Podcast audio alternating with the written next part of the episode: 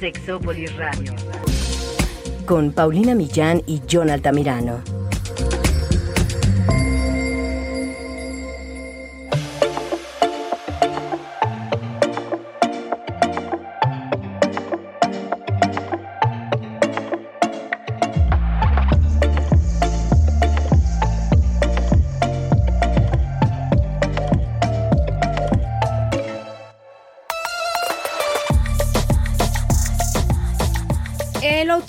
Femenino es uno de esos temas que no ha logrado sacudirse del todo los muchísimos tabúes que la rodean y quizá como consecuencia de esto las mujeres hablamos realmente muy poco sobre nuestras experiencias al respecto. En este episodio, cinco mujeres vamos a hablar sin censura sobre cómo descubrimos la masturbación, cómo la practicamos, qué hemos aprendido al respecto y qué significa para cada una de nosotras.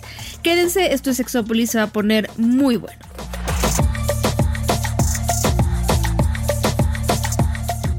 Hola, ¿qué tal? Bienvenidos y bienvenidas a Sexópolis. Bien, pero de verdad hoy sí que es bienvenidas y bienvenidos a Sexópolis. Hoy vamos a vamos a hablar de un tema que es muy femenino. El día de hoy más, ya hemos tenido cabinas masculinas, ya he estado yo aquí acompañada de hombres guapos, inteligentes, eh, sensibles y, y hoy, hoy ya me tocaba una cabina femenina. Por supuesto que sí. Entonces, John pidió esta vez escucharnos a la distancia, pero está con nosotros en espíritu. Y yo feliz porque este es un tema que yo creo que tiene de los mayores tabúes del mundo y sigue siendo el tema del autoerotismo, de la masturbación.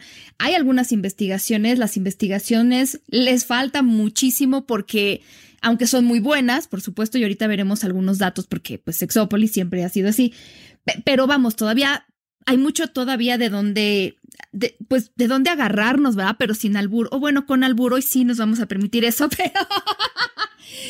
Oigan, es que yo estoy muy feliz. Quiero, a ver, es que tengo aquí a cuatro maravillosas mujeres que, que yo puedo decir además son inteligentes, todas son profesionistas y, y bueno, yo lo que quisiera más bien es que se presentaran ellas que dijeran su nombre, algo que quieran que sepamos de ustedes. No sé, podríamos empezar por ahí. ¿Quién quiere, qué quieren presentarse primero?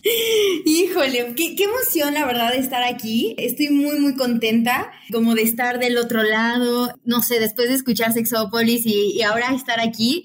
Híjole, me invade la emoción. Mi nombre es Desiree Montero, yo soy sexóloga educativa y también soy psicoterapeuta. Eh, me dedico a toda la parte de los niños, las niñas, los adolescentes, las parejas, de todo un poco. Y pues eh, últimamente he estado más como en este, en este tema de la sexualidad, por qué no se habla, por qué hay tanto, pues por qué no siguen reprimiendo, ¿no? Y entonces yo creo que este, este tema nos cae como anillo al dedo, porque pues vamos a hablar acerca de nuestra experiencia, porque sí, aquí nos vamos a desnudar un poquito. Va a ser como una orgía eh, consensuada, por supuesto. una orgía de información. Oye, pero además yo tengo que decir que tú tienes, bueno, el Instagram que tú tienes, que además aquí ya, amiga de este programa, Natalia de la Barrera, que, que tienes ahí muchas colaboraciones con ellas, que haces lives, que entrevistas a muchas personas, que también es una delicia estar con ustedes, ya me invitaron en trío. Sí, me encantó, me encantó. Nuestro trío consensuado, por supuesto que sí.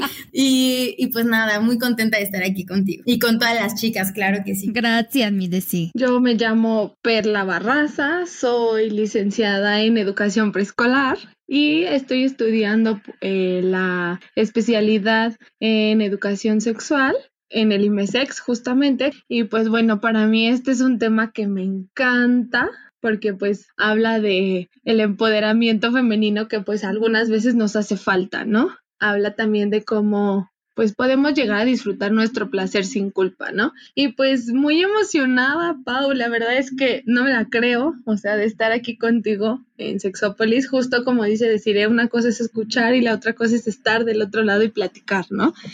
Y pues bueno, súper cómoda con las chicas, porque pues sí, o sea, esto es de empoderamiento femenino, entonces hay que seguir así. Ay, qué motivo. Pues yo soy Nayeli Licón, ah, yo soy psicóloga y actualmente también estoy estudiando la especialidad en sexología educativa.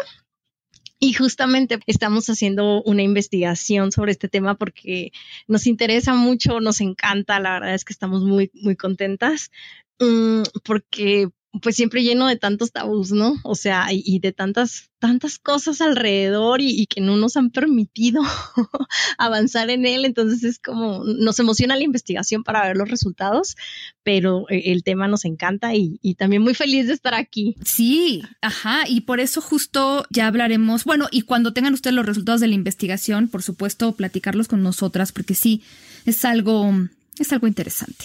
Yo soy Viridiani Yescas, eh, soy licenciada en psicología. Igualmente estoy estudiando la especialidad en educación de la sexualidad en el hermoso IMESEX. Y bueno, este tema me fascina, me encanta, porque yo desearía que todas las personas que tienen, que tengan vulva, lo disfruten tanto como yo, que me costó trabajo. Sí, yo la verdad es que a lo mejor los hombres que nos están escuchando dirán, pero bueno, o sea, la masturbación, ¿qué o qué, no? ¿Qué es lo especial de la masturbación femenina? Porque yo ubico a los hombres como... Em, pueden hacer chistes de eso, pueden hablar de eso, aunque sea en chiste, pues no estoy diciendo que también no falte hablar de esto, pero, pero, pero la cuestión de la masturbación femenina es, por ejemplo, en las investigaciones que yo hago de comportamiento sexual, cuando yo eh, pregunto, encuesto, investigo hombres y mujeres en México y en otros, en otros lugares del mundo, porque esto no solamente es en Latinoamérica. Resulta que la, la, diferencia entre la masturbación, cómo se practica, la frecuencia con la que se practica entre hombres y mujeres es una diferencia abismal, porque no, de verdad, hay un tema ahí de cómo aprendemos y lo que aprendemos sobre la masturbación que nos deja muy detrás si nos comparamos con los hombres. De hecho, hay, em, hay algunos datos que me gustaría darles antes de empezar a platicar sobre nuestras experiencias de autorotismo, de masturbación. Y yo hice alguna vez una investigación sobre sexualidad femenina con casi mil mujeres y yo les preguntaba, sobre muchas cosas y una de ellas era si alguna vez se habían observado los órganos sexuales frente a un espejo, porque las mujeres necesitamos de repente la ayuda de un espejo, tenerlo como para poder reflejar esta zona de la vulva. Preguntarles también si se habían acariciado estos, estos órganos sexuales, si habían tenido un orgasmo acariciando estos órganos sexuales. Y de estas mujeres de toda la República Mexicana, de los 18 hasta los 80 años, para empezar, solo el 67.6% me dijo que había acariciado sus órganos sexuales, o sea, 6 de cada 10. Y solo 4 de cada 10 me dijo que ha tenido un orgasmo acariciando sus órganos sexuales. Yo, eso, a diferencia de los hombres, es, es muchísimo. También les pregunté incluso sobre la frecuencia de masturbación. El 54.4 me dijo que nunca se masturba. Hubo otra parte que me dijo el 18.4% que se masturba de una a tres veces al mes. Y hubo muchísimas mujeres, y yo le he platicado con ustedes, que me, me escribieron, yo me masturbo una vez al año, así me pusieron. Es el 6.2, ¿no? Es casi nunca, pero, pero a mí me llamó mucho la atención que pusieran una vez al año. Dije, lo tienen claro, ha de ser su cumpleaños, ha de ser, ¿no? Y entonces, eh, es que, es que hay algo que nos está diciendo ahí y que me parece, me parece muy interesante. Cuando le hemos preguntado a los hombres, eh, la diferencia es, es bueno, pero sí, ya les decía yo, es abismal. Ahora, Carolina González Jiménez, Caro Gonza, del blog Sentido Sexual, y Gibray Hurtado también hicieron una investigación y esta en comparación con Colombia en mujeres jóvenes. Y yo veía, este es más reciente, y yo veía como una mejoría en algunos de los números.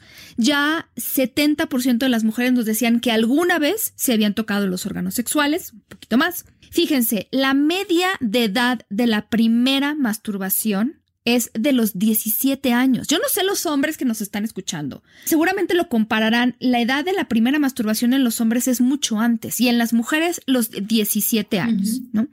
Ahora, ¿cuándo lo hacen? El 40% lo hace nunca o menos de seis veces al año. Y el 32% lo hace, de nuevo, como en mi investigación se refleja ahí como las similitudes, de una a tres veces al mes. Entonces hay como un grupo de mujeres que nunca, nunca lo hace o lo hace muy poco, y un grupo importante de mujeres que también, digamos, una tercera parte que lo hace al menos una vez al mes. A lo mejor algunos hombres o mujeres esto es muy poco, bueno, pero, pero ya lo hacen y esto es algo interesante, ¿no? Ahora, yo quiero decir esto porque creo que les va a servir a muchas mujeres, que este es el objetivo del programa. Quiero que ustedes nos escuchen, que se sientan a lo mejor eh, reflejadas en nuestras historias y también que sepan cosas que nunca se dicen sobre la masturbación. En esta investigación les preguntaron a las mujeres qué cosas habían utilizado para masturbarse, ¿no? El 44.7% ha utilizado juguetes sexuales. El 55% 55.3 nunca los ha usado. El 58.9% ha visto pornografía al masturbarse. Esto me parece importante. Y esto ya es, digamos, la, de, las personas que se masturban, este porcentaje, 58.9%, ha visto pornografía. Me parece importante porque también la pornografía siempre se ha asociado al tema masculino, pero también las mujeres la ven. El 42.9% de las mujeres entrevistadas prefieren masturbarse a solas. El 12% prefiere hacerlo en presencia de la pareja y el 27.9% dice que le da igual hacerlo a solas o en presencia de la pareja. El 57% usa fantasías sexuales mientras se masturba y el 66.3% ha leído literatura erótica. O sea, esto de los porcentajes pertenecen a las mujeres que sí se han masturbado. Entonces, hay uso de fantasías, hay uso de literatura erótica.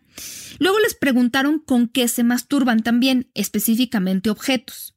Y las mujeres podían dar más de una opción, porque obviamente no solamente usas una cosa, puedes a veces usar una o, dos al mismo tiempo. Eh, el 68.8% de ellas dijo que lo hace con los dedos, el 34.5% lo hace con vibradores, el 17.4% con la, con la regadera de mano que yo les diría aquí anticipado, es muy rico, pero hay que tener mucho cuidado. Sí, porque luego te quemas. Parece chiste, pero es anécdota. por experiencia. Pero saben que también el tema de la flora vaginal se ve afectado si, si metemos directamente el chorro de la regadera cerca ah, de, ah. de, la entrada de la vagina. Acuérdense, vulva es lo de afuera, vagina es lo de adentro. Entonces, la, la, vulva y la vagina tienen su propia flora. Yo les diría que no se ponen este, ropa interior o lo hacen un poquito más arriba, en el área del monte de Venus, más arribita, como por donde tendría que estar el vello. Un poquito, o un poquito donde sientan rico, pero, pero no directamente el chorro de introducirlo, porque esto puede causarles una infección. Cuando nosotros alteramos la flora vaginal, podemos causar infecciones. Bueno, el 13.15% lo he hecho con una almohada el 2.2 con calcetines Ok. y el 1.2 ha usado diferentes cosas. Pero a ver, fíjense. Calcetines. Calcetines. Me intriga. Y fíjate, hay que probarlo, Berlín, hay que probarlo. No, no, no, es que sabes que me intriga. Digo, con calcetines, o sea, ¿cómo? O sea, la, almohada me lo puedo imaginar incluso, pero el calcetín. Ah, pero yo te voy a decir cómo doblo yo los calcetines y a lo mejor tiene sentido. ok. Mira, yo los doblo que parecen una bolita. Ajá, sí, yo también. Exacto. Y luego los calcetines de invierno, los que son grosecitos, quedan una bolita grande. Porque yo he oído en otras investigaciones que usan juguetes de peluche. Sí, sí. Entonces también, sí, o sea, la almohada o algo que se ponen entre las piernas como un juguete de peluche, pero también puede ser una bolita de calcetín. y, y yo me acuerdo que Caro Gonza de Sentido Sexual me platicaba que algunas de ellas no, no la mayor parte, pero por ejemplo con los bordes de la cama, que no son muy filosos, pero se tallan es interesante también. Con el sillón también, luego hay los sillones tienen como donde recargas el brazo. Sí. También, también se puede, se logra, claro que sí. Se vale. Que además es muy interesante porque yo creo que la gente que piensa en la masturbación femenina la piensa como nos tenemos que meter algo, ¿sabes? O sea, hay como esta idea de que, de que a fuerza te tienes que meter un dildo y que eso es la masturbación. ¡No! Se limiten. No, hombre. O sea, incluso esta investigación lo dice, porque sí podrán usar juguetes sexuales, pero también muchos de estos juguetes sexuales son como para la parte externa. La masturbación femenina tiene mucho que ver con, con estimular esta zona del clítoris. Entonces, olvídense de andar este, metiéndose cosas. No es, eh, o, digo, podemos combinar, pues, pero, pero no es la idea, porque hay como está, como en este coitocentrismo, de todo tiene que ver con la penetración, a fuerzas tienes que meter algo, pero no. Justo, y, que, y que también creo lo mismo, como que hay muchas mujeres que, o inclusive en mi experiencia, justo no se genera el autoerotismo, la masturbación, porque a mí el simple hecho de pensar que tengo que penetrarme es como de, no, no quiero hacerlo, ¿no? Y entonces... Exacto, eh, sí, estoy igual. A, partir de ahí es como de, pues no lo quiero hacer, no lo, no lo hago, pero, pero porque eso de alguna manera lo vemos en la pornografía, por ejemplo, ¿no? Eh, que a fuerza se tiene que penetrar eh, o, que se tiene que utilizar un juguete y entonces si yo no tengo el alcance de un juguete o si yo no quiero penetrar, pues entonces como que se me quitan las ganas y ya no lo intento cuando se abren estas posibilidades de que sí, efectivamente, con calcetines, con, con la almohada, ¿no? Que aparte es delicioso, es como de, ok, tengo cosas a la mano que funcionan y que me pueden generar mucho placer y que no necesito hacer un super show para entonces conectarme con mis sensaciones. Entonces, creo que esa parte de, de, poderles brindar esta información de que no es necesario comprar juguetes o que no es necesario penetrar, creo que calma también un poco esa parte. Exacto, no tienes que pedir el triple vibrador que da vueltecitas, que además pellizca. A mí me pellizca. me fue un regalo de una pareja mía y, y, yo, a diferencia de otras personas que me han regalado cosas que me dicen, escoge este hombre lindo, la verdad, no que ah, la, la, neta que detalle, pues, pero me pellizcó y mira que no tenemos tantas como terminaciones nerviosas por dentro y ya para que yo, yo haya sentido el pellizco ya es una cosa que... el papá Nicolau, ¿no? Como tipo papá no, Nicolau. Pero...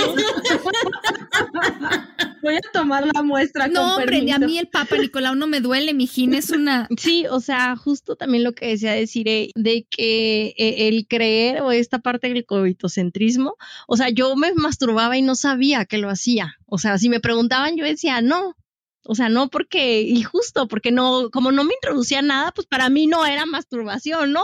Y de me di cuenta de, ah, no manches, sí, claro que sí, o sea, desde hace un buen, o bien, pero es como de, ah, mira, entonces, o sea, y es esta misma desinformación que tenemos. Porque no te penetrabas. Exacto.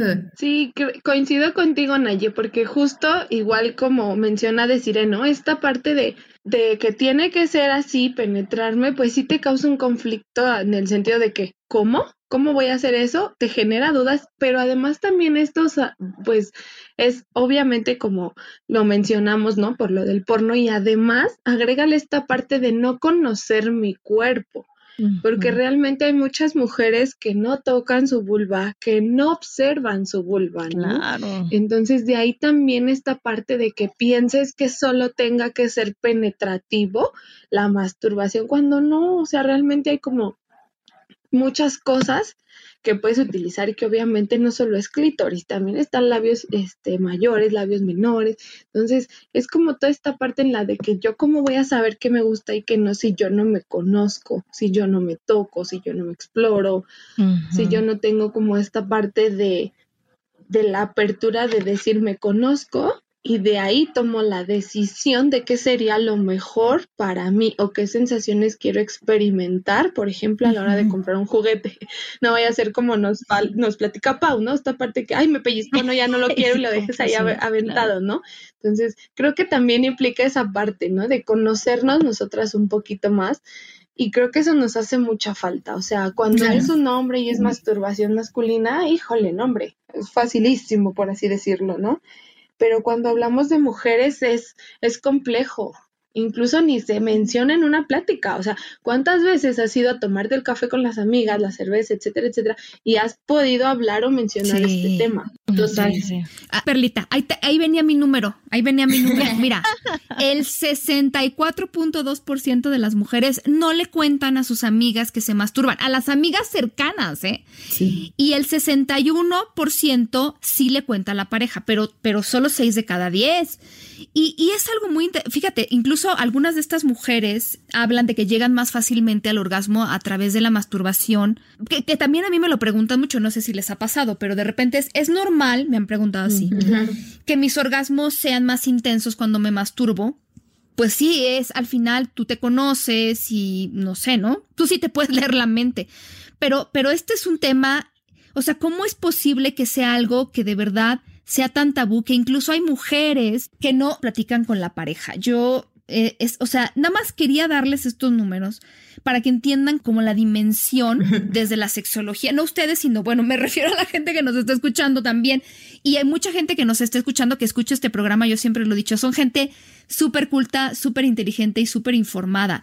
Y, y, y me gusta de todas maneras dimensionar ¿Dónde está? Porque yo también me sorprendí muchísimo la primera vez que yo leí una investigación donde las mujeres decían, yo no lo platico con mi pareja. Yo me sorprendí y eso no tiene más de cinco o seis años. De verdad, está cañón. Bueno, en fin, el punto es ese, y entonces, justo por eso, el que ustedes quieren hacer una investigación, ya de una vez les decimos a la gente que si ustedes quieren participar en esto, ya eh, se comunica, ajá, y nos van diciendo porque, porque necesitamos gente que quiera hablar de esto. Obviamente la investigación es diferente, porque la investigación es anónima.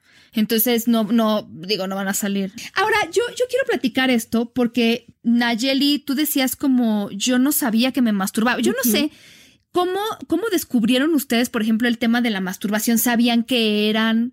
O sea, sabía. No. ¿Cómo lo descubrieron? Porque no creo que les hayan dicho te, tienes que tocar. ¿O sí? Pues a ver, en mi caso, eh, inclusive, bueno, cuando, cuando justo tenía este, estos tocamientos conmigo, era como de, por ejemplo, en la, en la infancia, ¿no? Y entonces mi mamá así como de, no, no, no, no hagas eso, pero no me explicaba ni qué era eso, ni qué no tenía que hacer. Entonces me acuerdo que a mí me encantaba jugar con, con las Barbies y, el agua, ¿no? Y entonces era como de, preferían que yo jugara con agua y me enfermara a que, a que yo, yo me tocara, ¿no? Entonces yo creo que lo hice consciente como a los 15 años. Eh, que, justo fue a partir de la pornografía en donde dije, a ver, creo que hacemos cosas similares, entonces creo que esto se le llama masturbación. Pero fue yo creo que todavía aún más consciente, o sea, te tengo que agradecer, Pau, porque recuerdo ese día en Imesex, estaba, no sé qué clase estábamos, que me enseñaste cómo era un clítoris, que me enseñaste qué era un clítoris, o sea, yo ya había pasado prepa, universidad y no conocía que era un clítoris. Entonces, cuando yo lo hice consciente y supe que era parte de mi cuerpo y que era lo que hacía, o sea, ya fue que, que ahora sí que le di vuelo a la hilacha, ¿no? Y entonces eh, lo disfruté bastante, ¿no? Creo que al final lo compartían las chicas, o sea, todo viene desde la información y si yo no sé para qué sirve lo que tengo o que inclusive que existe, pues se vuelve más complicado. Sí, por supuesto, claro, no que siempre como que eh, eh, le te pregunto porque sí, claro, el descubrimiento luego viene con la parte social de lo descubrí, pero está mal, ¿no? Y te sientes hasta culpable. Claro, la culpa, uy, no la culpa, mecanismo de control. Sí, demasiado. Yo recuerdo que fue igual que decir en la eh, igual tipo secundaria, eh, aquí lo único que quiero mencionar es que yo me juntaba con puros chicos en la secundaria, ¿no? Entonces, ellos por lo regular, pues se la pasaban viendo porno y así. ¿Y yo qué están haciendo? Y me corrían, ¿no? Así, ay, vete, tú no puedes ver esto porque es para niños. Y yo, ah, pero yo quiero ver, no es para niños, ¿no? Yo decía, eh, bueno, X. Entonces yo me iba, pero justo como que empecé como a descubrir que entre mis labios había algo que me provocaba ciertas sensaciones que a mí me gustaban. No entendía, no sabía por qué, pero yo decía, bueno, mientras no me enferme ni me pase nada, no pasa nada, ¿no? Mm, Entonces justo fue cuando empecé a descubrirlo, pero igual van pasando los, pues la prepa, la universidad, y pues bueno, todo iba bien según yo, ¿no? Hasta que entro en mi sex y me doy cuenta de que es un mundo totalmente diferente y justo en Imesex pude como, yo ya traía como la idea de comprarme un juguete, pero justo ya cuando entré en Imesex que empecé a ver todo desde diferente perspectiva, dije sí. Pero justo pasa esa parte de que lo hago más consciente, lo disfruto más y como que conecto más conmigo, ¿no? Entonces también esa parte de descubrir que el autoerotismo es esta parte de conocerte a ti, conectar contigo, cambia la perspectiva de cómo lo veas, porque yo sí lo vivía con culpa, ¿no? O sea, yo sabía que estaba mal, que no se hacía, pero nunca me pregunté por qué no. Y ahora digo, ay, ¿por qué no? Más bien es por qué sí tengo que hacerlo, ¿no? Entonces este tema, pues por eso a mí me gusta, porque es como cambiar estos constructos sociales que tenemos y como lo decíamos, buscar respuestas de por qué no permitirnos este, este placer que es nuestro. ¿Por qué no hablarlo? abiertamente, ¿no? es que en mi caso fue, o sea, fue muy, es una historia yo creo que graciosa porque también fue, ¿no? En la infancia, pero recuerdo que, o sea, leyendo, mi, bisabuela compraba como unas historias muy, muy extrañas. Eran como unas novelas, pero así animadas, tipo no vaquero, pero así como muy románticos. ¡Qué escándalo!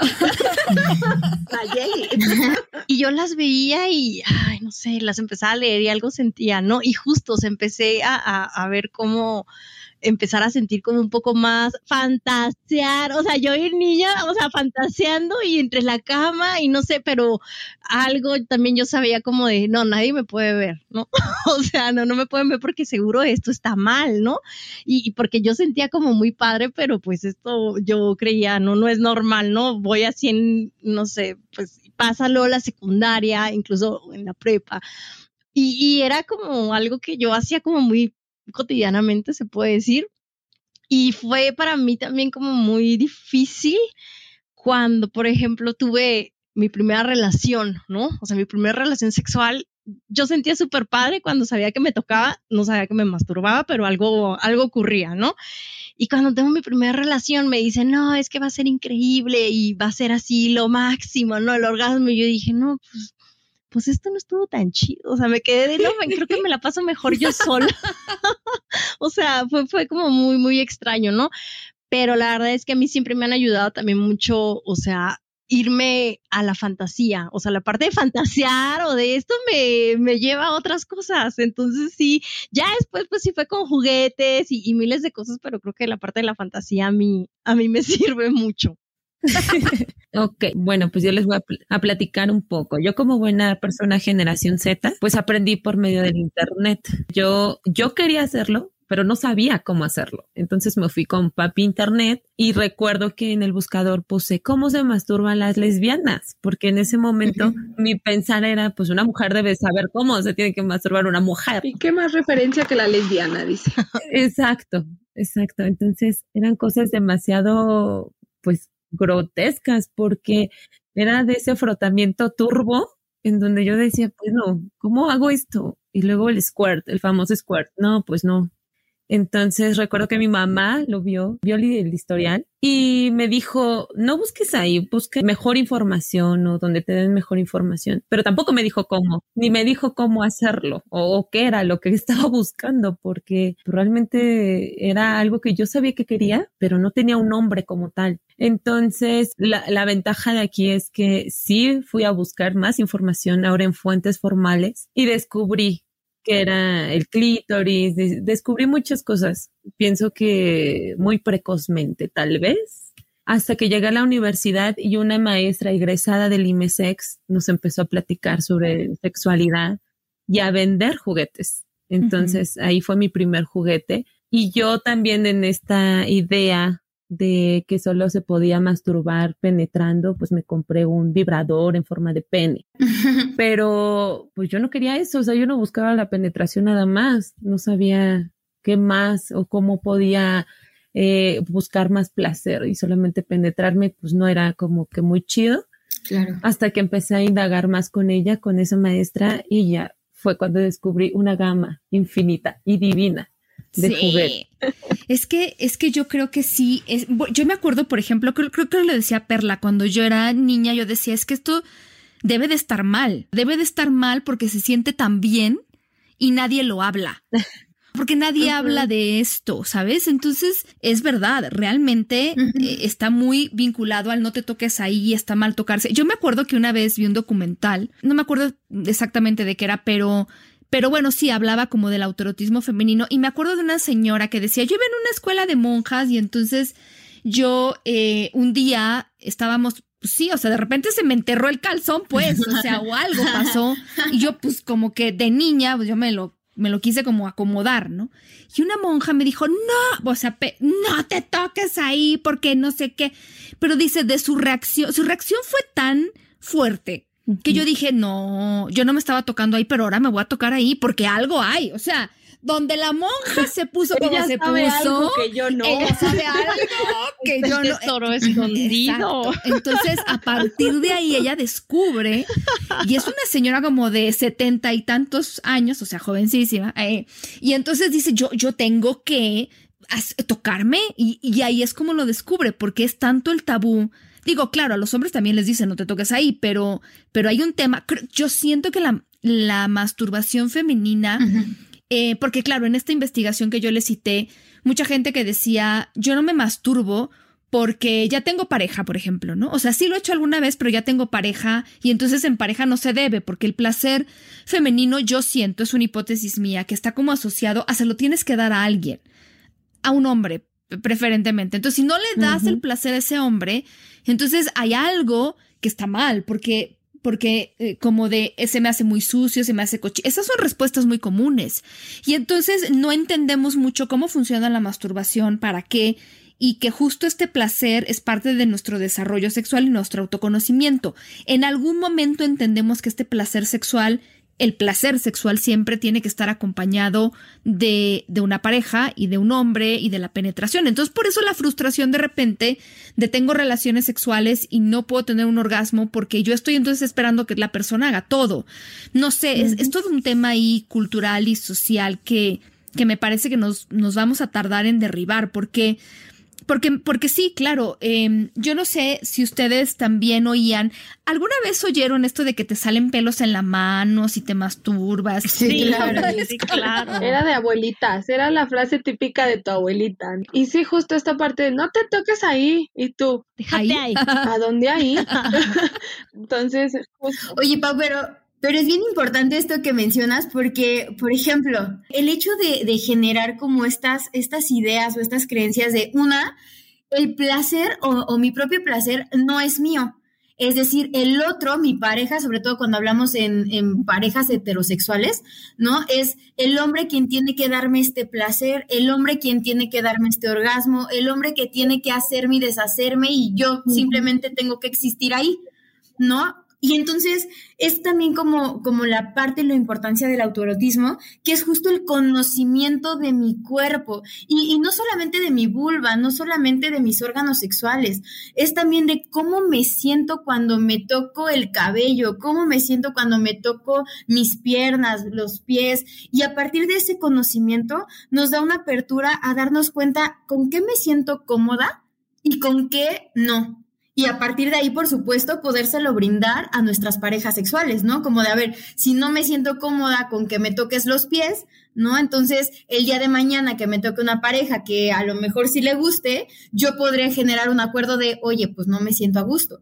Pero si no lo conozco, entonces tampoco voy a saber qué decir. Entonces sí está súper interesante esta, esta percepción de si tengo pareja no necesito masturbarme porque pues ¿para qué si tengo pareja? Sí. Y fíjate que ahora creo, digo, yo les preguntaba de los mitos, pero creo que ahora están mucho, mucho más evolucionados porque como dice Viri, ya nuevas generaciones, tanto la Z de ella como las anteriores de nosotras, ya es como, bueno, la mía, es como un tema de, de ya no te, ya no te vas a creer lo de los pelos, ¿sabes? Pero, pero ahora son un poco más avanzadas las, bueno, la, las ideas erróneas al respecto y sobre todo a los hombres les hablan mucho de que si se masturban van a tener una disfunción sexual.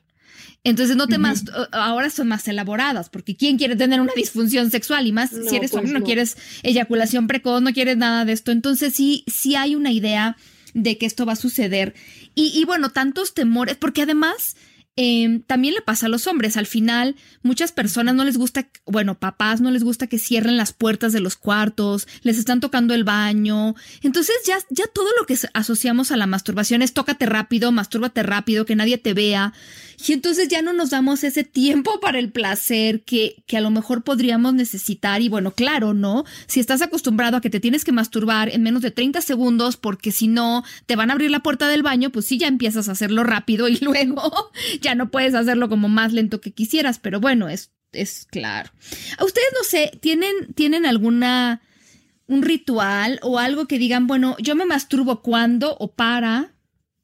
Porque yo, yo por ejemplo, sé que a mí, a mí los orgasmos me despiertan, a mí no me duermen, o sea, eso de que, de que vas a masturbarte para dormir, no, no, no, a mí despertar, despertar, porque yo, pero no sé, no sé si ustedes tengan algo así. Yo cuando estoy súper estresada, ah, o sea, por ejemplo, después de una jornada laboral muy amplia, no es como de, a ver, e-, este es mi tiempo y la verdad es que creo que me falta un poco, eh, pues a lo mejor eh, utilizar como las velitas o cosas así.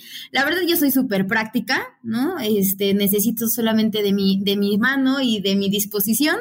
Em, y entre de pronto cuando ya estoy muy estresada lo, lo hago o cuando de plano, yo sí lo ocupo para dormir, Ok. Eh, si le pongo así como que la intención de, a ver, esto lo voy a hacer para poder descansar, sí me funciona, claro, te pero también lo he ocupado como para activarme. Entonces, depende de la, de, la disposición que tenga y, y, de la intención que le ponga, pues sí me ha servido mucho.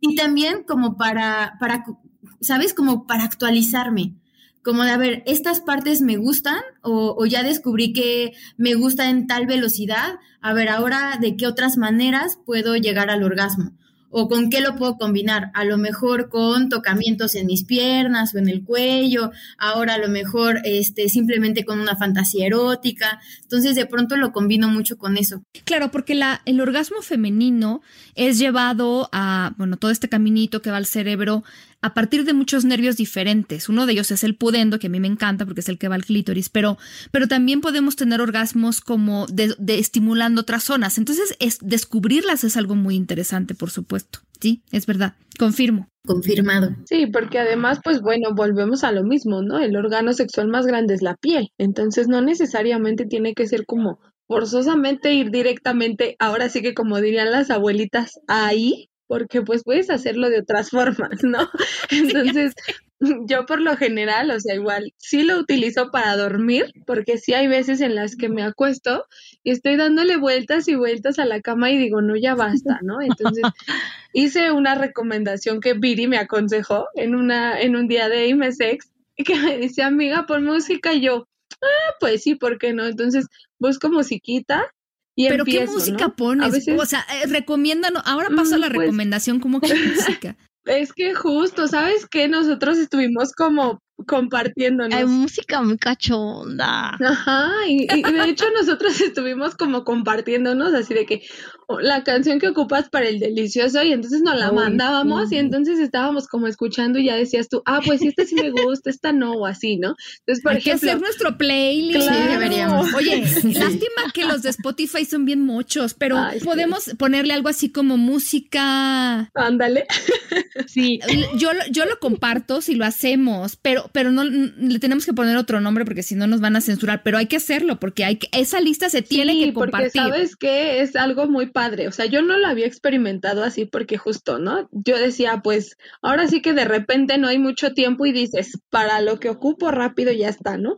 Entonces, cuando Viri me da la propuesta, dije, vamos a ver, entonces empiezo como con la canción de la película de 50 sombras de Grey, esa canción a mí me gusta muchísimo, ¿no? A mí ah, es muy buena. muchísimo. Sí, la de The Weeknd, Earn It, algo así. Sí, sí. Entonces dije, esta. Ah, sí, buenísima. Y con esa o sea, fueron unos tres minutos de placer inmenso, intenso y delicioso. Y ya fue como de, quito audífonos, pon, conecto cargador del celular y a dormir. No, bueno, descansé como no tienes una idea.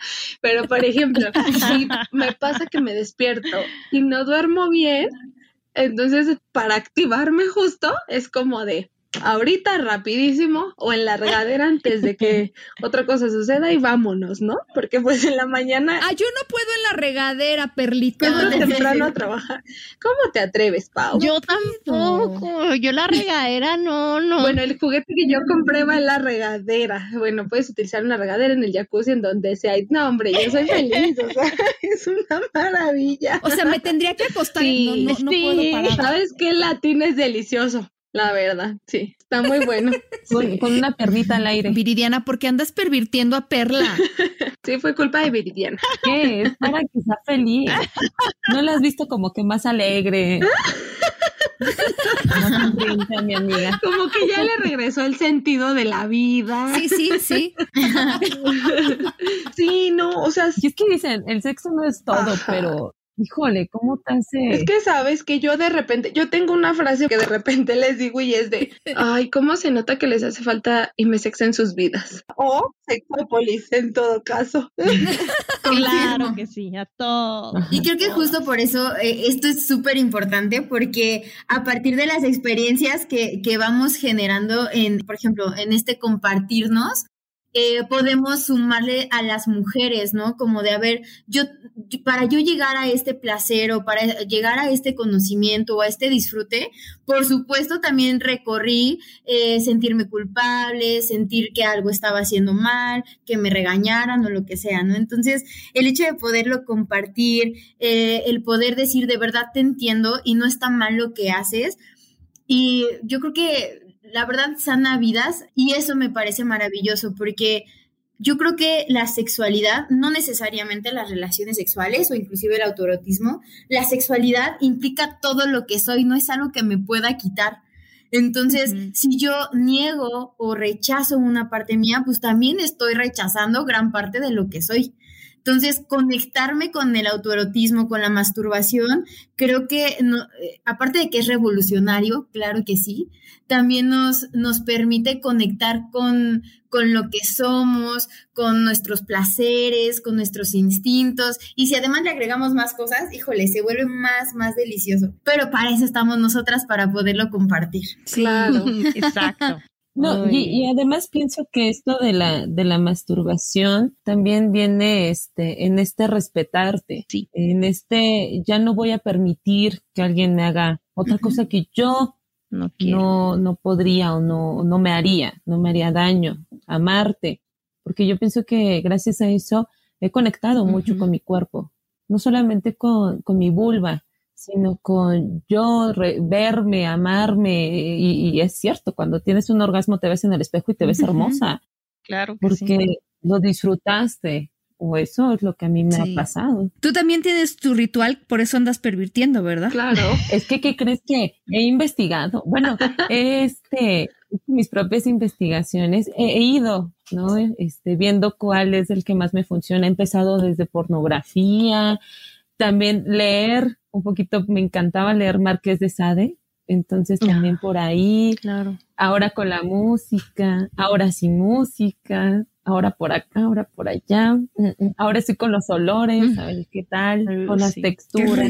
Oigan, ¿y qué tal? Bueno, no sé si justo con esto que mencionan, o sea, no sé si les ha pasado que el simple hecho de vestirse para ustedes, no sé, a lo mejor con algún calzoncito especial o con lencería, o sea, yo creo que a partir de ahí ya genera esta conexión con, con qué hermosa me veo, eh, disfrutarlo y creo que eso, bueno, a mí me gusta muchísimo vestirme para mí. Sí, te empodera te empodera muchísimo. De hecho, mi novio me dice mucho, ¿no? Ay, es que tú siempre te arreglas bien bonito, te arreglas para mí. Y yo, pues sí, pero no. Primero para mí y después para ti, mi amor. Y sí me ha pasado justo que de repente veo, por ejemplo, los brazos y digo, no, hombre, este se me ve increíble, ¿no? Y por lo regular los choninos, así los cacheteros, oh, también me enloquecen, ¿no? Entonces es como de, me lo compro para mí, ¿no? Y entonces esa parte como de decir, ay, hoy traigo el cachetero, hoy toca. Entonces es como de, esa parte hasta para ti como que te hace sentir más segura y más cómoda contigo. Es que desde ahí, desde ahí esto autoerotismo, ¿no? Yo en algún momento me inscribí en unas clases de silla. Uy. Y pues padrísimo, porque justamente la, la instructora nos decía, chicas, vístanse como quieran, o sea, aquí se van a enamorar ustedes a ustedes, o sea, se están bailando para ustedes y esto es sensual y si quieren tomarse un traguito para estar más desinhibidas, o sea, pero todas esas cosas también van empoderándote y, te vas apropiando un poco más de, de, tu placer, que esa es la idea, ¿no? O sea, y no solamente, como decíamos ahorita, no es solo tocarte y así, o sea, puede ser desde, desde ese momento, desde la vista, ¿no? El bailecito que te estás haciendo y te ves en el espejo y te mejoras y eso es para ti, o bueno, yo lo hice para mí, la verdad es que me funcionó increíble. sí. Sí, ay, porque es darse amor, ¿no? Eh, y además, bueno, el, el, del tema, digo, ya de estas investigaciones, efectivamente lo que hemos encontrado, yo siempre aprovecho para decirlo, porque no solamente es decir masturbación por masturbación, lo que hemos encontrado en las investigaciones sobre la masturbación femenina es que quienes se conocen mejor, quienes se tocan, quienes se han visto en un espejo, son mujeres que reportan mayor satisfacción sexual y de pareja, reportan mayor frecuencia orgásmica. Entonces, ahí me parece que es algo que va muy de la mano este conocimiento de y, lo hacen, miren, la masturbación sí es algo que hasta las personas asexuales, una buena parte de ellos y ellas lo hacen, entonces es interesante. Yo no sé si ustedes tengan alguna historia como chusca que parezca pero que en realidad sea chiste. pero que o más bien es verdad.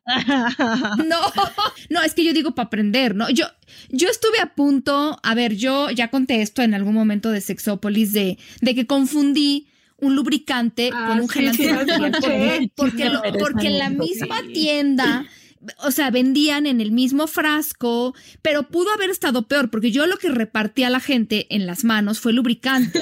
Pero si, si hubiera estado peor, si yo me hubiera puesto el antibacterial en, la, en la vulva, no, oigan, digo, no, no. podría ser algo así, pero no sé si ustedes. A ver, algo, algo que- Pues no sé, creo que, creo que no me ha pasado así como, oye, eso está muy cool, ¿no? En, en- en vez de, de darles eh, gel antibacterial, darles lubricante. Y así como que ellos aprovecharon, aprovecharon, pues ya tengo el lubricante, pues ¿qué se hace? Con permiso.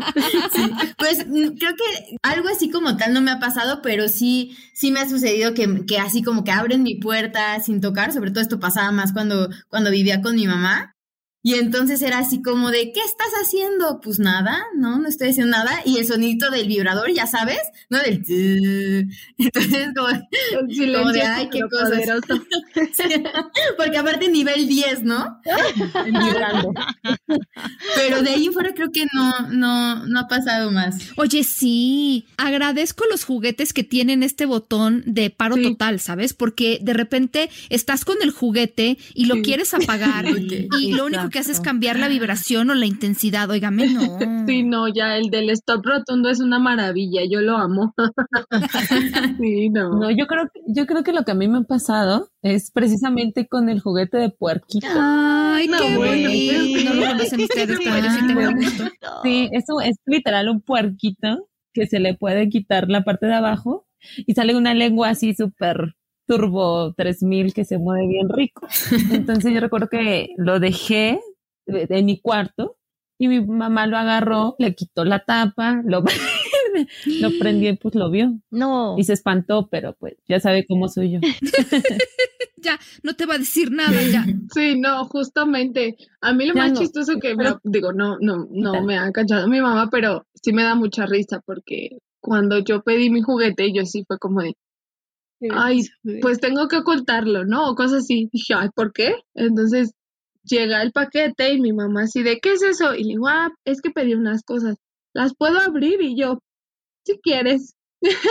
Entonces las abre y voltea y las ve Ay, la- y se queda como choqueada y voltea y me ve. Y yo, ¿qué pasó, ma?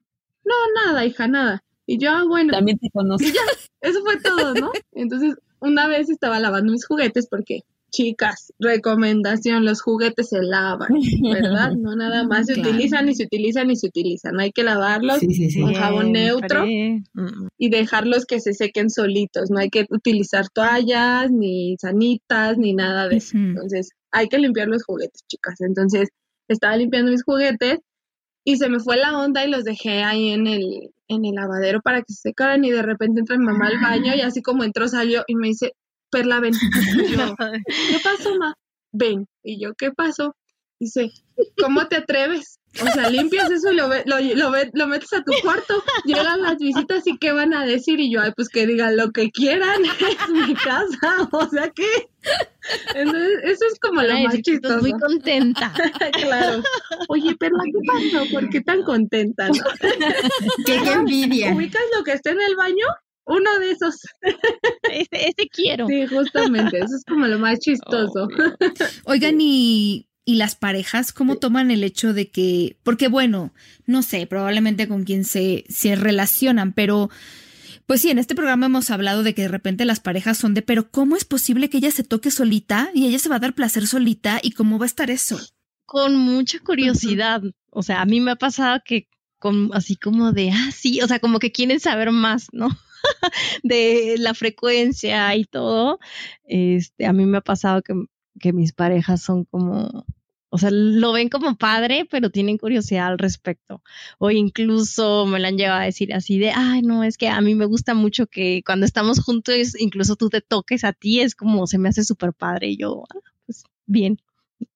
Qué, bien. Lo disfrutamos los dos. Muy rico. Ay, sí. Sí, el, hecho de compartirse así de esa manera, desde el, el que cada uno experimente, ah, eh, que haga justicia con su propia mano, ¿no? Y, y, ver cómo la otra persona está disfrutando y cómo, pues también obviamente le está aprendiendo lo que estás haciendo, creo que es una muy buena manera de, de generar una intimidad. Y, y, yo creo que como literal, como compartir de esta es la manera en cómo me gusta, porque al final cuando nos compartimos con las otras personas, pues no saben cómo nos gusta o de qué manera o con qué velocidad. Y entonces, como parte del juego previo o, de este compartirnos, el hecho de, de, hacerles saber cómo nos gusta genera también esta excitación. Entonces, se gana doblemente. Sí, porque incluso, bueno, yo puedo decir que cuando eh, estoy con mi novia, así digo, al final yo le platico esta parte y, y, él igual, ¿no? Como dicen ayer, con mucha curiosidad de, ¿y cómo? ¿Y qué haces? Y bla, bla, bla. Entonces, en una ocasión, pues llevé mis juguetes y no, me parecía niño en feria, ¿no? Entonces, pues yo estaba fascinada por eso, porque dije, estamos ganando los dos, ¿no? Entonces, esa parte, pues sí, justo como dice decir, es como el conectar y no nada más contigo, o sea, también con la otra persona compartir y al final generar, ¿no?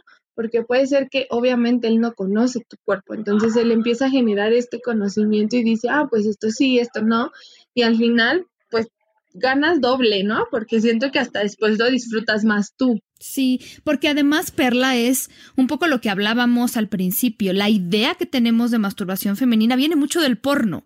Entonces es como, no se parece, o sea, lo que está haciendo mi novia es que no se parece nada o muy poco a lo que está en el porno, o, o se parece, pero también puede ser muy diferente. Mm. Y, entonces yo no sabía que con un calcetín se masturbaba la mujer, ¿verdad? O mm. con el borde del sillón. Entonces esto también es aprendizaje para ellos y es un aprendizaje de dónde a nosotras nos gusta y cómo nos, o sea, la verdad es que si ustedes se ponen a, ver cómo se toca una persona, ahí van a tener muchas ideas de cómo le podemos hacer también para tocar a esa persona y que la persona sienta bien. Sí, porque, ¿sabes qué, Pau? Incluso esta parte como de, de que en el porno no es un tocamiento, o sea, para mí es un te arranco el clítoris. O sea, porque yo lo he visto y es como muy rudo, muy tosco. Y de repente empiezan, los chicos empiezan igual y tú así, a ver, permíteme, no, así no se trata. Sí, entonces es como justo esta parte, ¿no? De, de, enseñarles y mostrarles que pues no es así, que no, habrá veces que sí quieras aumentar el ritmo, pero no así de, no sé, como si estuvieras amasando algo, o sea, no, es despacio. Entonces he visto muchas veces que sí son como toscos y, e incluso mis amigas me han dicho como que güey, es que casi me lo arranca. Yo sé de no, a ver, eso no pasa, pero sí platica con tu pareja, ¿no? Y sí dile, amigo, no, así no. Entonces, y también de generar acuerdos. De eso también yo creo que se trata un poco como de generar y fortalecer acuerdos. Sí. Y, y sí, y, y conocer, o sea, yo, yo quiero rescatar esa parte porque creo que em, todavía siento que hay muchas personas que, que sienten que las vulvas son feas y que si no son parecidas a lo que vemos en el porno, no son bonitas y no nos, eh, em, vamos, nos cuesta mucho trabajo entender esta idea de que hay diferentes formas de, de, todo, de todas las partes humanas, incluida la de los órganos sexuales. Hay muchas maneras de, de, de ser pene, ¿no? Y de vulvas y que hay que acostumbrarnos al olor, hay que conocer el olor, hay que conocer los flujos y además por una cuestión de salud, porque entonces si algo cambia, nosotros podemos identificarlo, pero empieza por ahí por reconciliarnos con una parte del cuerpo que no nos enseñan a amar, que nos enseñan que además para muchas personas el aprendizaje, me incluyo, del placer era el placer es malo.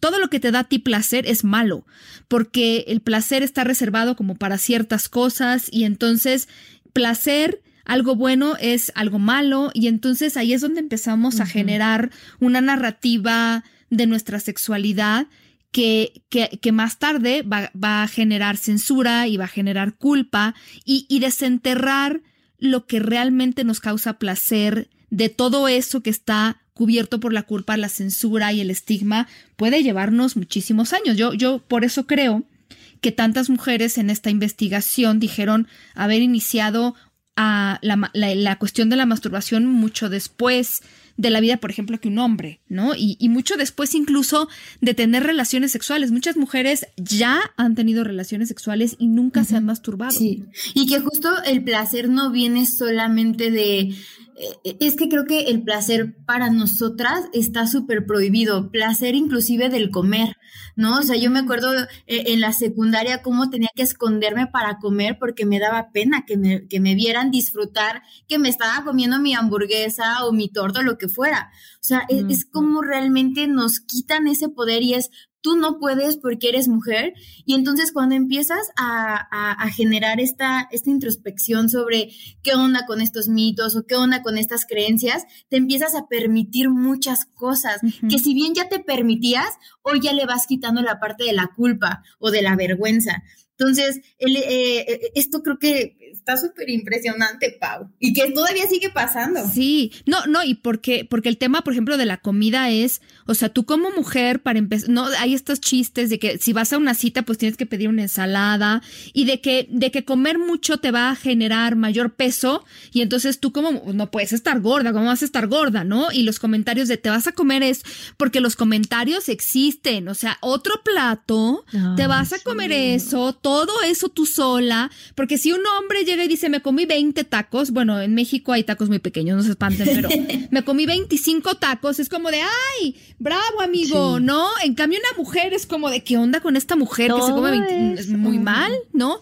Y entonces ahí, desde ahí tiene toda la razón eh, Desi, está, estamos empezando con todo de hecho, Pau, hay este, una, eh, una frase de algunos colectivos feministas que he leído que a mí la verdad es que me gusta mucho porque marca esta parte de mi cuerpo, mi templo, ¿no? Entonces, creo que también eso es, bueno, para mí significa bastante porque digo, es que sí, ¿no? A veces no nos empoderamos a nosotras mismas porque justo, ¿qué van a pensar si me como 20 tacos? ¿Qué van a pensar si me veo gorda? ¿Qué van a pensar? Y digo, no, o sea, creo que también esta parte está mal en ese sentido, ¿no? Que no nos permiten ni que nosotros nos permitimos, ¿no? O sea, como dice Desi, ¿qué necesidad hay de estarme escondiendo si me quiero a lo mejor atragantar la hamburguesa porque a mí me gusta y así es como yo la disfruto, ¿no? Entonces, ¿por qué siempre cuando es hacia un varón o hacia una persona con pene, siempre es bien visto, siempre está bien y cuando es hacia una persona con vulva, entonces sí genera un conflicto, ¿no? O sea, disfruta tanto, por ejemplo, ¿no? Disfruta tanto de su cuerpo que este que aunque esté gordita para los estándares de belleza que se marcan, este ella anda con crop tops en la calle, ¿no? Y yo las veo y digo, wow, yo quisiera tener esa parte, esa seguridad, porque yo sé que a mí me hace falta, ¿no? Y en cambio he escuchado comentarios de, ay, mírala bien gorda y se le sale la lonja. Y yo así de, sí, güey, se le saldrá la lonja, pero tiene más seguridad que tú y yo juntas, ¿no? Entonces, esa parte también nos frena. Sí, además luego los que critican la lonja. sí. exacto. Sí, y yo creo que entonces es, una serie de cosas que revisar, porque eh, dentro de, esta, de este desaprender hay algo muy importante que tiene que ver con contestar esta pregunta, ¿para quién estamos viviendo nuestra vida sexual? Em, y, realmente muy importante con esto de la imagen y, de nuestra sexualidad, a través de qué ojos nos estamos viendo. Porque pueden ser los ojos de alguien que me dijo, déjate ahí, porque eso es cochino, de la monja, de la persona que censura el placer. De verdad no, no contra todas las monjas, pero refiriéndome al ejemplo de esta señora en específico. O sea, a través de qué ojos yo me miro, los ojos de que yo he construido de una sociedad que siento que me va a juzgar por hacer cosas, porque de verdad hay mujeres que se tocan pero con culpa, porque al final sienten que otras personas las están mirando mal, aunque las personas no estén ahí, pero saben, es como un estigma que vamos cargando y una voz que no sale de nuestra cabeza. Y ahí es revisar para quién estamos realmente viviendo esto y al final del día, créanme, las cuentas que vamos a rendir sobre nuestra sexualidad van a ser hacia nosotras. Todo lo que hayamos hecho o no hayamos hecho va a ser algo que tengamos que decirnos frente al espejo. La gente puede portarse muy criticona, pero al final del día lo que hagamos nosotras es para nosotras y lo que dejemos de hacer también. Entonces ahí empieza el desaprendizaje que, es muy fácil de plantear, pero que puede llevar toda una vida y que a, que a veces es doloroso porque implica sanar heridas que, que hemos generado a lo largo de todo este tiempo sobre la sexualidad, la feminidad, el cuerpo. Entonces yo, yo creo por eso que, que hablar de la, del placer, de la masturbación, tiene que ser Ojalá, ha habido gente que ha tenido esta propuesta de que se pudiera hablar en las escuelas con mayor apertura. Yo creo que esto va a tardar porque de verdad, em, yo digo, ya no es que ahorita se diga necesariamente en todas las escuelas esto de los pelos en la mano, pero va a tardar hablar de esto porque se sigue viendo como un tema de perversión, como un tema eh, como un tema tabú y, bueno, pues eh, desgraciadamente la educación de la sexualidad no debería, pero está muy censurada por temas religiosos dependiendo del país que en realidad pues impiden un poco que esto avance. Esa es mi perspectiva. No, no sé si ustedes quieran agregar algo más. Sí, pues, pues yo agregaría como... no, adelante. Yo agregaría que, que, justo, obviamente, cada, cada una va a tener su, su tiempo. Eh, encontrarse conlleva eh, una decisión de hacerlo y conlleva también como pues ir al ritmo de cada persona.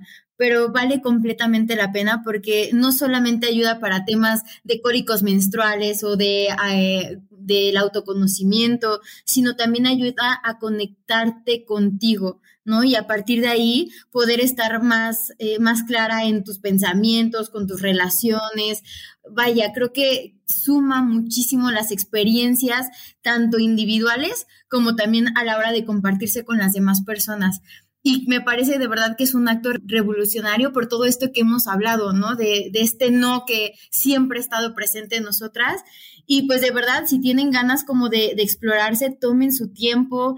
nadie eh, eh, les está pidiendo que lo hagan rápido. El orgasmo no es la meta. Yo creo que más bien eh, parte del camino es este deleite de, de, sensaciones, de texturas, de saber cómo se siente mi vulva, cómo se siente mi cuerpo, eh, cómo suena, qué huele. Entonces, pues la invitación ahí está, ¿no? A, que si tienen la intención, hoy es un buen día para iniciar.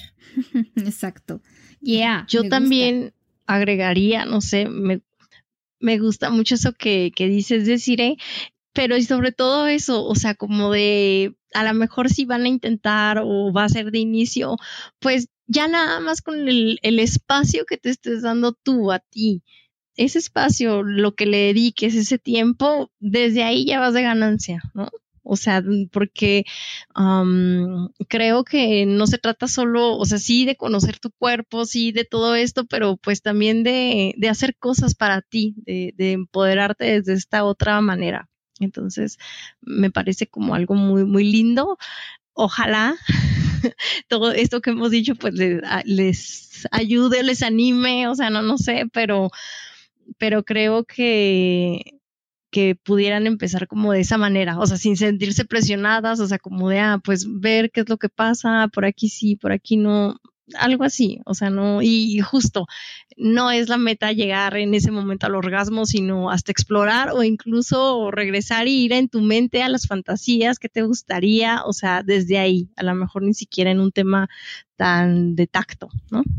Pues yo creo que eh, agregaría esta parte de animarte a conocerte a tu ritmo, a tu tiempo, a tu forma, ¿no? El pensar, el imaginar, el crear, el tener estas fantasías eróticas que me, puedan hacer sentir bien y que al final del día pues las pueda disfrutar, ¿no? Digo, como ya lo vimos, hay muchas formas, no necesariamente necesitas comprar un juguete, hay muchos medios y pues también como esta parte de de atreverte, ¿no? Porque creo que a veces eso nos hace falta, a dejar de sentirte culpable por disfrutarte, por conocerte, por explorarte, reconocer esa parte. También soy un ser sexuado y también merezco sentir placer y justo, sin dolor y sin culpa. Sí, bueno, y ya también la invitación de permitirte sentirte, de permitirte tocarte, porque al final y al cabo yo pienso, uno, uno mismo va, no va a hacer cosas que les duelan, no va a permitir esas sensaciones displacenteras. Entonces, nada como explorarte tú misma tú mismo, tú misma, para entenderte, para disfrutarlo y para gozarlo. Cierto. Ay, oigan, ¿hay algunas redes que quieran que nosotros anotemos para seguirles antes de despedirnos? Híjole, sí, porque necesitamos chicas mayores de 18 años de preferencia, por favor, para nuestra investigación, Pau porque hay muy poca, hay muy poca audiencia justo por esta situación, ¿no? Entonces, anímense, chicas, lo hayan hecho, no lo hayan hecho, no pasa nada, para eso estamos, para orientarnos. Y a mí personalmente me pueden encontrar en Instagram como frambue-sex y en Facebook como Perla Barras. Escríbanme a, a investigación arroba imesex.edu.mx, investigación arroba o .mx o escríbanme en Twitter también ahí para contactarme. Yo con muchísimo gusto las pondré en contacto con, e, con ellas y les agradeceremos mucho esto. Desi, platícanos de tus redes. Mm, pues a mí me pueden encontrar como Desire Montero. Eh, se escribe C-Y-E al final.